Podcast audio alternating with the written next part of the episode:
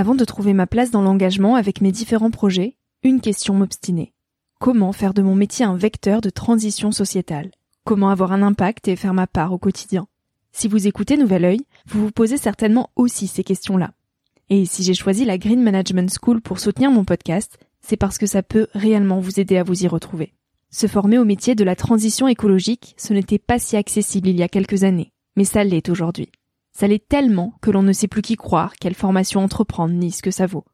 Alors j'ai fait les recherches pour vous, et j'ai trouvé l'école que j'aurais tant aimé faire il y a quelques années, quand j'étais paumée. Des cours approfondis sur le climat, la biodiversité, l'agronomie, la géopolitique, mais aussi sur les modèles économiques vertueux, le tout dispensé par des spécialistes et des personnalités inspirantes.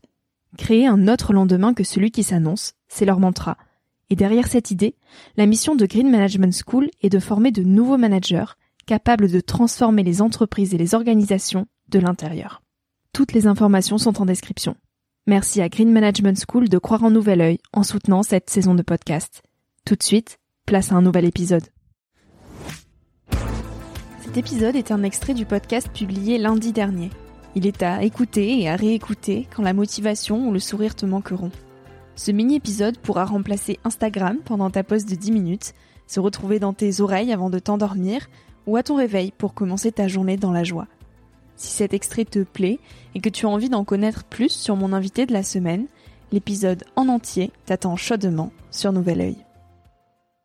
J'ai compris finalement pourquoi, euh, enfin j'ai mis un mot sur la raison pour laquelle je courais avec ces tests, mais aussi j'ai mis le mot de frustration parce que je me rends compte finalement, en faisant un petit euh, flashback sur ma vie, qu'à chaque fois que j'ai entamé quelque chose, c'est parce que j'étais et j'ai un culot monstre. Et ce, j'ai un culot monstre parce que je ne, je veux bien qu'on me dise non, mais je veux pas ne pas avoir demandé. Voilà.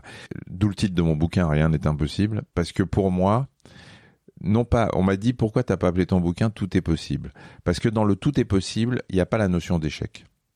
Dans rien n'est impossible, pour moi, parce que la fin de la phrase euh, de Pythagore, c'est même l'invraisemblable, c'est vas-y, essaye, ne te dis pas que c'est impossible, tu te prendras peut-être un mur, mais t'auras essayé. Et la frustration, en fait, euh, que moi je ressens depuis finalement euh, très longtemps, c'est de ne pas essayer. J'ai enfin compris pourquoi je courais après, plein de trucs, c'est que la peur de l'ennui, certes, mais euh, je ne veux pas me dire, euh, mais espèce de con, pourquoi t'y es pas allé? Allez-y, relevez-vous. Relevez-vous, foncez, allez-y, vous avez raté. Alors si vous avez rien foutu, que vous êtes un glandot et que vous, vous êtes parfait pour les études, passez à autre chose. Mais si vous avez bossé comme un fou et que vous avez raté, eh ben c'est comme ça. Et vous repassez, vous vous relevez, vous repassez l'examen et c'est pas la fin du monde. Euh, moi, cette chance, je l'ai provoquée par un culot incroyable et par ce, cette. Euh, j'étais persuadé que rien n'était impossible et qu'il fallait le tenter. Et, et donc, j'ai eu beaucoup de chance parce que la chance, c'est du travail, du culot, c'est oser et c'est aussi arriver au bon moment. Moi, euh, quand j'ai commencé la radio à France Info, je suis arrivé euh, à un moment où, le patron de France Info, Pascal Delannoy, euh, voulait voulait changer la chroniqueuse. Si j'arrive une semaine plus tôt ou une semaine plus tard, je fais pas France Info. Et France Info a tout déclenché. Donc, le bon endroit au bon moment, ça c'est de la chance. Pour moi, personne n'est inaccessible. Personne. Euh, et c'est pour ça que euh, parfois je, je, titille un peu les, jeunes ou les gens qui, euh, qui viennent me voir et qui me disent oh, on veut pas vous embêter, vous êtes très connu et tout. Je, je, les engueule parce que je leur dis mais, mais regarde, touchez-moi, j'ai de la peau, hein. j'ai de la peau là.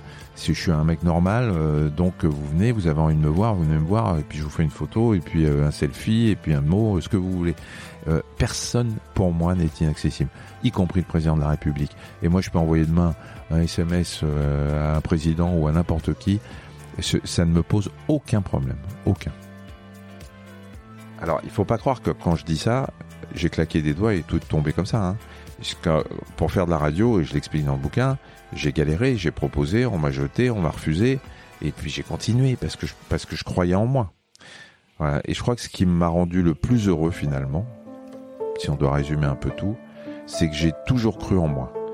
Que parfois j'ai eu des échecs, que parfois j'ai eu des refus, que parfois je prenais pas la bonne direction, que j'étais pas bon dans ce que je voulais faire, mais que j'ai cru en moi. Je me suis dit, vas-y, on sait jamais.